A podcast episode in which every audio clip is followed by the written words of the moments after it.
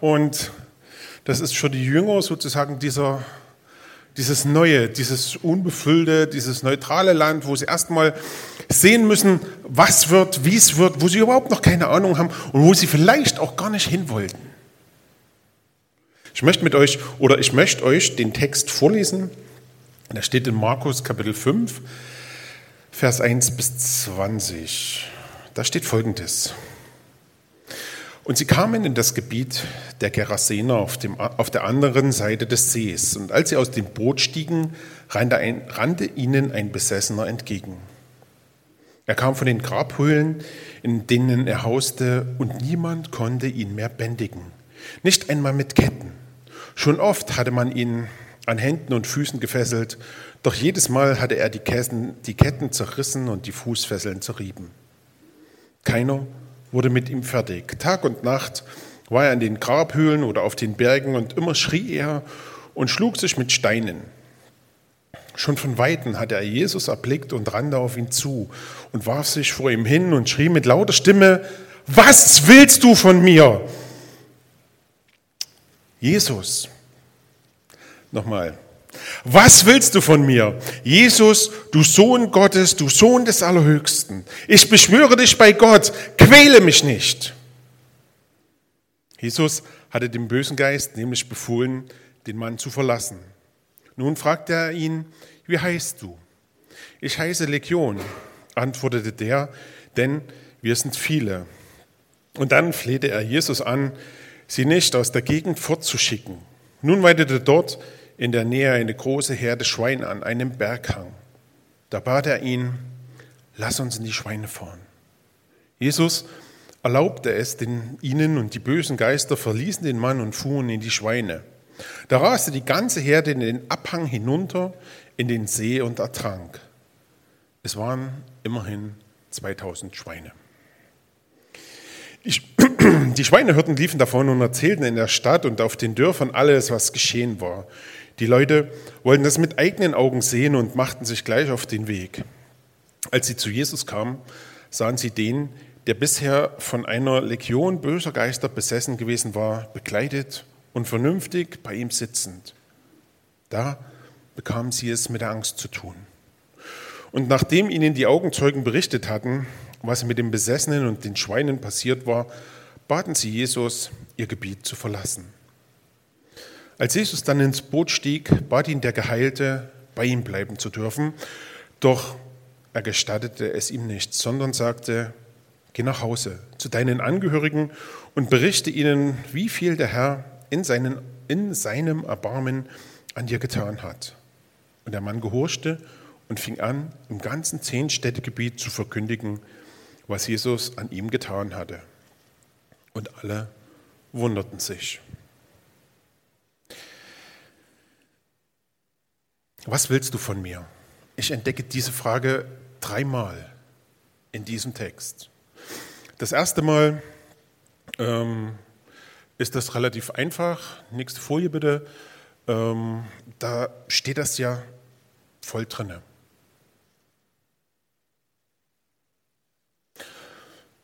Vers 7, was willst du von mir? Ich weiß nicht. Bei uns war es heute Nacht so, dass so eine Gruppe Jugendlicher durch die Untermhäuser Straße gezogen ist und die hatten irgendwas wie eine, wie eine Lampe. Und als sie dann bei unserem Grundstück waren, also so, es war ungefähr so rund und es war auch ganz viel Glas dabei, ich habe es nur scheppern hören und habe dann heute früh Straße gekehrt, weil die Lampe lag über die ganze Straße verteilt. Und ich habe öfter schon meinen Fahrradreifen geflickt hatte da einfach keine Lust drauf. Bin ich schneller mit Straße fegen als mit Fahrrad reparieren. Aber dann sagt, das sagt zu dir, okay, das ist halt so, machst du mal kein Ding.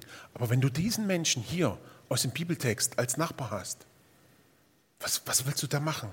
Der schreit den ganzen Tag rum und die ganze Nacht. Und es ist, es ist übel. Die haben die Polizei gerufen. Die Polizei kam, hat ihr Ding gemacht. Und er hat die Handschellen genommen, Klick, Jungs, hat die Fußfesseln zerrieben, ähm, nix. Und er rennt wieder rum und schreit und macht. Und du rufst wieder an und du verklagst ihn und irgendwas. Und das, das hat alles keinen Sinn. Ich weiß nicht, ob du jemals so einen Nachbar hattest. Ich wünsche dir das nicht. Aber, aber das ist das. Ähm, die ganze Gegend leidet unter diesem Mann. Wenn dein, wenn dein Bauernhof ungünstig liegt und der Wind ungünstig steht und er rennt schreiend durch die, durch, durch, durch die Berge und du hörst das ständig. Dieser Mann ist eine Landplage.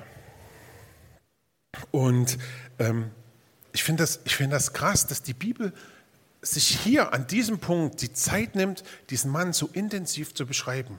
Sonst liest du meistens nur, es gab einen Besessenen, den brachten sie zu Jesus und Jesus heilte ihn. Aber hier einfach diese, diese Last, diese Qual, diese, diese Auswirkung. Und was, was mir einfach aufgefallen ist, ähm, die Bibel stellt uns an der Stelle vor Augen zwei Dinge. Das eine, es gibt das Böse wirklich. Das Böse beziehungsweise ähm, den Bösen. Und dann, und das habe ich euch auf der nächsten Folie einfach mal alles angeschrieben, ähm, das Böse macht den Menschen unmenschlich. Es, es verdreht ihn, es entstellt ihn. Wer ähm, sich ein bisschen auskennt, wer wohnt denn schon in Gräbern? Also es gibt so einen Grusel, ich wollte das mal machen, zum Hennes sein Geburtstag nachts mit den Jungs über den Friedhof gehen. Als ich das den Eltern erzählt hat, haben die gesagt, bloß gut, dass du das nicht gemacht hast. Ähm, das ist irgendwie so ein, so ein, wow, das macht man nicht. Warum denn? Also, abgesehen davon, dass der Friedhof aber um 10 zugeschlossen ist. Und wir dann hätten irgendwie, oder, oder in unserem Haus, der wird zugeschlossen, wenn es dunkel wird. Also dann hätte es keinen Reiz mehr gehabt. Aber, ähm, aber, aber warum? Das ist nur unsere Fantasie, die denkt, da kommt irgendjemand raus, da knarrt am Grab oder irgendwas. Die sind tot. Und dieser Mensch ähm, über, über, ja, ist einfach so, dass der, dass der da, da lebt, dass ihn das antreibt, gerade da zu sein, wo, wo, wo der normale Mensch irgendwo nicht ist. Und vom, vom jüdischen Gedanken her, der Aufenthalt in Gräbern macht ihn unrein macht ihn unrein für jegliche Art von Gottesbegegnung. Und wenn du dort wohnst, ähm, und deswegen war der Satz vorhin nicht ganz richtig, hast du relativ wenig Nachbarn. Weil da wohnt niemand. Bei den Gräbern, in den Gräbern, da wohnen die Leute weit weg. Das ist außerhalb, irgendwo. Früher war das am Stadtrand, jetzt sind halt die Städte so groß, dass das mitten in der Stadt ist. Aber da, da wollte niemand hin, da war der alleine. Und das, das Krasse ist, ähm, er fängt an oder, oder er, er handhabt das, dass er sich mit Steinen schlägt. Ich möchte nicht wissen, wie dieser Mensch ausgesehen hat. Also das, das eine ist, dass, ähm, dass er total extrem und, und, und, und abgeschieden und, unrein ist, aber das andere ist, ähm, ich weiß nicht, wie, wie, wie vereitert oder wie blutig dieser Mann aussah. Und wenn die den dann mal hatten, dann hat er, ja, haben sie den nicht halten können. Und manchmal sind wir gar nicht so weit weg, dass das Böse oder der Böse uns als Menschen unmenschlich macht. Das ist nicht immer so ein großes Ding hier. Ich habe diese Woche Jonna auf, auf Arbeit gefahren und da fahren wir über die Eselsbrücke an die Kreuzung bei der AOK und dann Straße des Bergmanns vor. Und an dieser Ampelkreuzung stand ein kleiner Audi A1 vor uns und wir warteten die erste Ampel, also Grünphase ab und wir warteten die zweite Grünphase ab und wir warteten die dritte Grünphase ab und dann sagte ich zu Jonna, denkst du, ich sollte mal vorgehen und dem Mädel helfen? Er hat es nicht geschafft. Der hat es bis dahin nicht geschafft, also ihr Auto von der Kreuzung zu bewegen. Jona dann, ja, ich bin dann vor, die saß weinend und zitternd in ihrem Auto. Jeder ist vorbeigefahren, weil wir hatten es eilig. Ich bin nicht rausgekommen, weil die anderen mich halt alle eingeklemmt haben. Die hinter mir waren schneller. Aber, ähm, aber, aber verstehen wir das? Die, die saß da, in Tränen aufgelöst, völlig zitternd, weil sie diesen kleinen Stich nicht hochgekommen ist. Ist so, passiert. Und je mehr grün wurde und je mehr Autos an ihr vorbeifuhren, umso schlimmer wurde das. Aber worum es mir geht, das Menschliche, sehen wir das noch? Sehen wir, dass da jemand leidet oder sehen wir, dass da jemand ist, der einen Verkehr blockiert, weil ich muss ja auf Arbeit. Ich habe mit Steffi drüber geredet und die sagte dann, ihre Eltern hatten mal einen Mann, da hat es dann einen älteren Herrn, da hat es gehupt und irgendwas. Und am Ende musste man den aus dem Auto ziehen und wiederbeleben. Du hast dich aufgeregt über diesen Typ, weil der nicht losfährt. Der konnte an dem Punkt einfach nicht mehr. Und ich denke, ähm, wie oft geht mir das so, dass ich Termine habe oder dass ich irgendwas habe und dass meine, meine Menschlichkeit ganz schnell unmenschlich wird. In großen und in kleinen Dingen. Und dieser, dieser unmenschliche Mann sieht jetzt Jesus kommen. Und da möchte ich gerne den Bibeltext nochmal, ähm, da steht nämlich, ähm, Vers 6, von Weitem sieht er Jesus kommen, rannte auf ihn zu und warf sich vor ihn nieder. Also warf sich vor ihm hin. Da, und dann fängt er da an zu schreien und wow, wo ich denke, krass, was ist denn da los gewesen? Also die Jünger kommen jetzt gerade aus dem Sturm mit mehreren Booten und sind total geflasht, weil das war total krass. Und jetzt kommt die hier ans Ufer und das, und das, also das geht weiter. Also die haben jetzt gerade hier diese Zone verlassen, so aus, aus ihrem Sicherheitsbereich raus und es, das, das ganze Leben überschlägt sich plötzlich. Das war total, total interessant, total riskant, total gefährlich. Also ich als Jünger hätte wahrscheinlich zurückgerudert. Wenn der, na, der kommt vom Berg gerannt und schreit und macht und ist, ist die absolute Landplage. Ich weiß nicht, ob ich so viel Vertrauen zu Jesus gehabt hätte an der Stelle. Oder ob ich gesagt hätte, lass uns erst mal zehn Meter auf dem Wasser bleiben und von da miteinander reden. Aber er sieht Jesus kommen, kommt gerannt und, und erkennt seine Herrschaft an wirft sich vor ihm nieder und bekennt, dass Jesus wirklich der ist. Und es ist eine sehr, sehr interessante Anrede. Jesus, Sohn Gottes, du Sohn des Allerhöchsten. Und als ich das gelesen habe, dachte ich so, wann, wann habe ich das letzte Mal Jesus so gesehen? Er ist mein Retter, mein Erlöser, mein Befreier, er ist mein Herr und manchmal auch mein Freund. Aber mit so einer Achtung, Dachte ich krass. Mit so einer Anrede. Und das Interessante ist, dieser Mann beantwortet gerade die Frage, die die Jünger am Ende des letzten Textes gestellt haben. Wer ist dieser, dass ihm auch der Wind und die Wellen gehorchen und der See still wird? Und dann kommt völlig unerwartet jemand angestürmt und sagt, Jesus, der Sohn Gottes, der Sohn des Allerhöchsten. Krass. Ähm, was mir an der Stelle ähm, einfach noch wichtig ist, Jesus gibt eine klare Ansage. Hier steht im Vers 8, Jesus hatte dem bösen Geist nämlich befohlen, diesen Mann zu verlassen.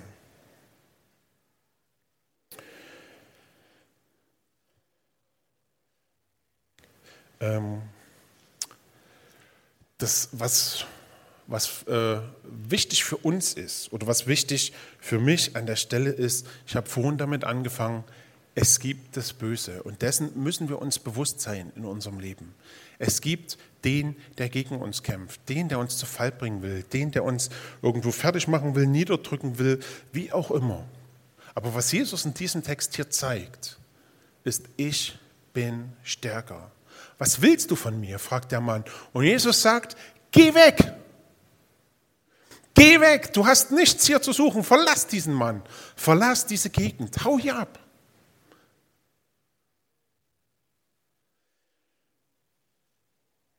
Und dann kommt diese Geschichte mit den Schweinen, die ich euch nicht bis ins Letzte erklären kann. Weil, warum Jesus das gemacht hat, keine Ahnung. Also, warum die, also ich kann mir vorstellen, warum die Dämonen das gemacht haben. Weil sie einfach sozusagen Jesus ähm, ans Bein treten wollen, ihn eins auswischen. Weil wenn die diese Schweineherde kaputt machen, überleg mal, was 2000 Schweine wert sind. Ich habe keine Ahnung. Ähm, da, das waren die Schweine der ganzen Gegend.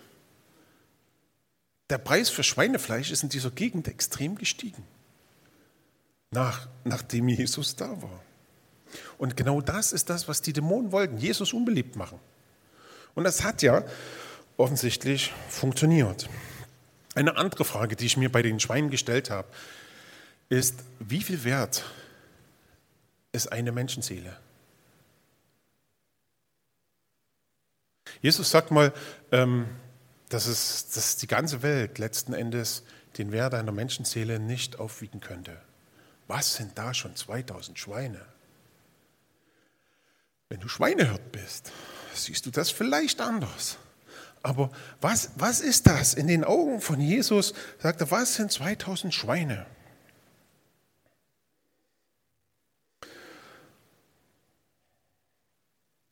Und ich glaube, und das, das als letzter Gedanke zu diesen Schweinen, ich glaube, ähm, man kann Jesus nichts vormachen. Jesus hat es nicht überrascht, dass die Schweine gestorben sind. Jesus hat es nicht aus der Bahn gebracht. Das hat Jesu Absichten nie durchkreuzt. Jesus ist der, der stärker ist. Und ähm, der, der, der, der uns trägt und der, der einfach da ist und ähm, dem man einfach keinen Strich durch die Rechnung machen kann.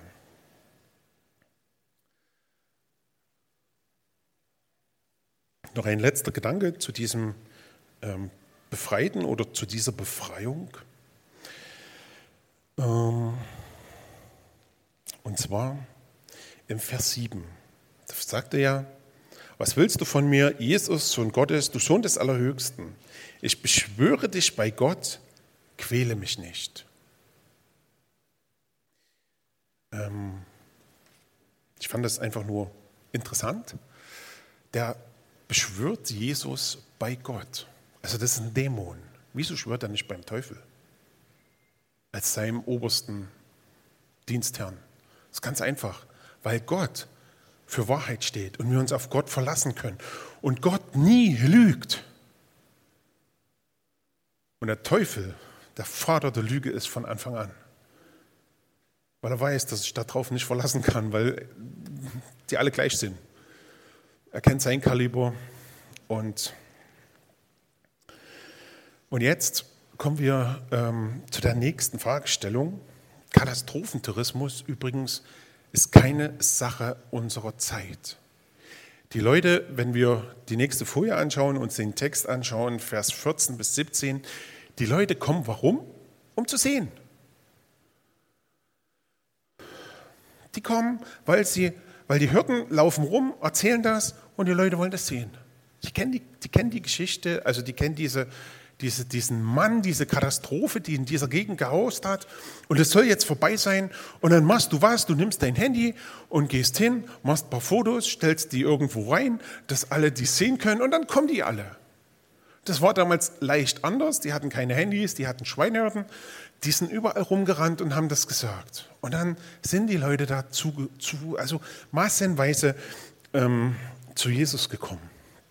Und ich finde, die stellen hier oder es geht hier genau um diese Frage. Was willst du von mir? Diese Frage wird hier nicht einmal erwähnt.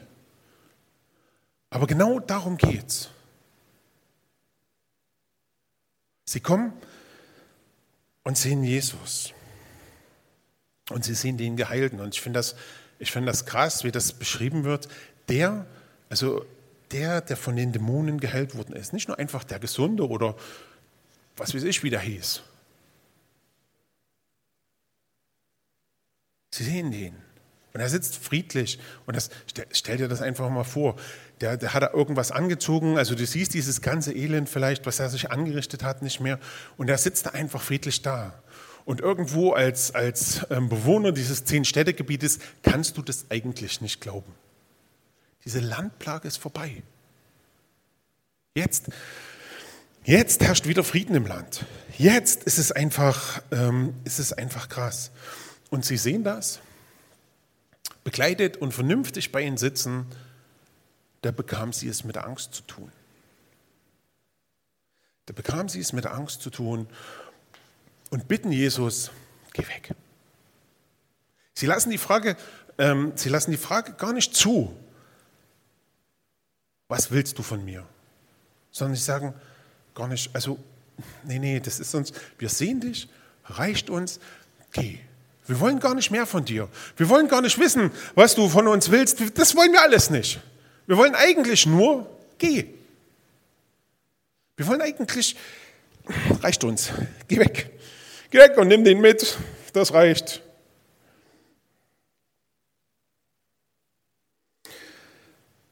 Ich habe vor einiger Zeit, als wir in Österreich lebten, jemand kennengelernt, dem ging es ähnlich wie dem, äh, dem Besessenen hier. Seine Familie wollte ihn auch nicht mehr, seitdem er Christ geworden ist. Er war vorher Alkoholiker. Und die haben ihm das wirklich knallhart ins Gesicht gesagt. Jetzt, wo du Jesus hast, als Alkoholiker warst du uns lieber. Wo du denkst, ey, der Mann sitzt bekleidet, vernünftig da und bei dem war das nicht anders. Und die haben gesagt, ja, also jetzt mit Jesus, das anders warst du uns lieber. Und ich fand das, ich fand das sehr, sehr, sehr traurig. Und vielleicht mag es dem Mann hier ähnlich gegangen sein. Und ja, warum auch immer. Auch das bleibt offen, ob es Furcht vor Jesus war, ob es vielleicht die Angst vor diesem Mann war, ob es das verlorene Eigentum war, was auch immer sie bewegt hat. Sie haben Jesus gebeten zu gehen. Wir wollen diese Frage, was willst du von mir, gar nicht erst zulassen. Wir wollen, dass du gehst. Und ich finde es ähm, noch viel krasser, was Jesus macht. Jesus sagt nicht, hey Leute, wisst ihr, wen ihr jetzt hier wegschickt? Ich bin's, Jesus. Und wenn euch das nicht reicht, ich kann euch mal zeigen, was ich drauf habe. Ich bin der Messias, ich bin der, auf den die Juden warten und ihr euch eigentlich freuen müsstet. Aber Jesus geht. Jesus geht. Jesus setzt nicht irgendwie alle Hebel in Bewegung, um zu bleiben und zu evangelisieren und weiterzumachen und dass die Leute, dass die Leute umkehren. Jesus geht. Sie wollen ihn nicht. Jesus geht. Und ich denke manchmal, muss ich diese Lektion immer wieder lernen. Jesus geht. Jesus lässt Leute in Ruhe, die nicht wollen. Ist okay, dann nicht.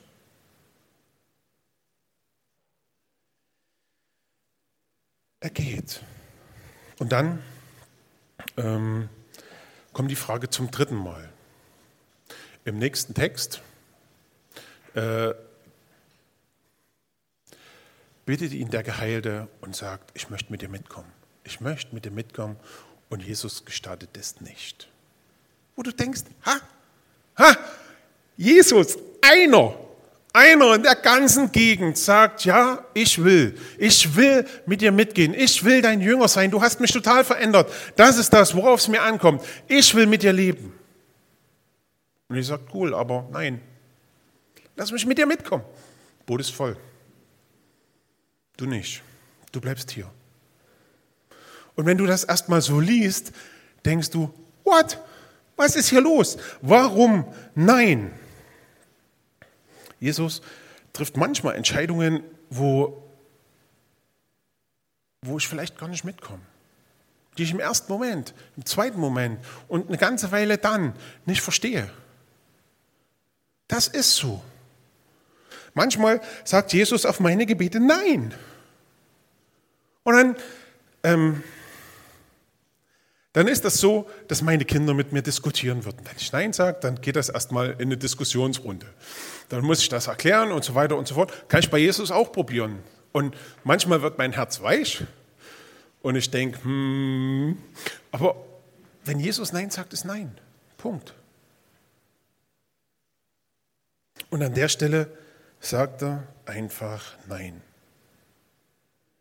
Und wir stehen da mit all unserem Wissen und denken, wie kann man das machen? Wie kann man einen, einen sozusagen Babychristen alleine irgendwo in dieser halbheidnischen, halbjüdischen Gesellschaft zurücklassen? Der geht doch kaputt. Der braucht irgendwie Gemeinschaft, der braucht, und das ist alles richtig. Und trotzdem sagt Jesus an der Stelle Nein. Und die Frage, die hier wieder mitschwingt, ist, was willst du von mir? Und das, was, das, was, der, das, was der Geheilte macht, ist, ähm, er zeigt erstmal Jesus, was, was, was ihm wichtig ist und so. Und dann, und dann sagt Jesus ihm, was er von ihm will. Ähm, nächster Text. Und zwar, geh nach Hause zu deinen Angehörigen und berichte ihnen, wie viel der Herr in seinem Erbarmen an dir getan hat. Ähm, Jesus hat eine ganz geniale Strategie hier an der Stelle. Er muss weg und er geht. Aber er hat jemand, den können ihn nicht wegschicken, weil der gehört ja dazu. Der gehört in dieses Land und der gehört ähm, zu diesem Volk. Und jetzt sagt er, geh los. Geh los zu denen, die dich kennen. Geh los zu deiner Familie. Und das, und das ist krass. Wie mag das gewesen sein, wenn dieser Mann nach Hause kommt? Die wussten, was der war, wie der war. Und ich denke, jedes Mal, wenn die, haben die sich geschämt für den. Der kommt jetzt nach Hause und die sehen seine Veränderung. Die sehen, was Gott in seinem Erbarmen an ihm getan hat. Die sehen, wie, wie Gott ihn verändert hat. Und ich finde das, find das schon gewaltig, dass Jesus hier das erste Mal jemand losschickt zur Mission.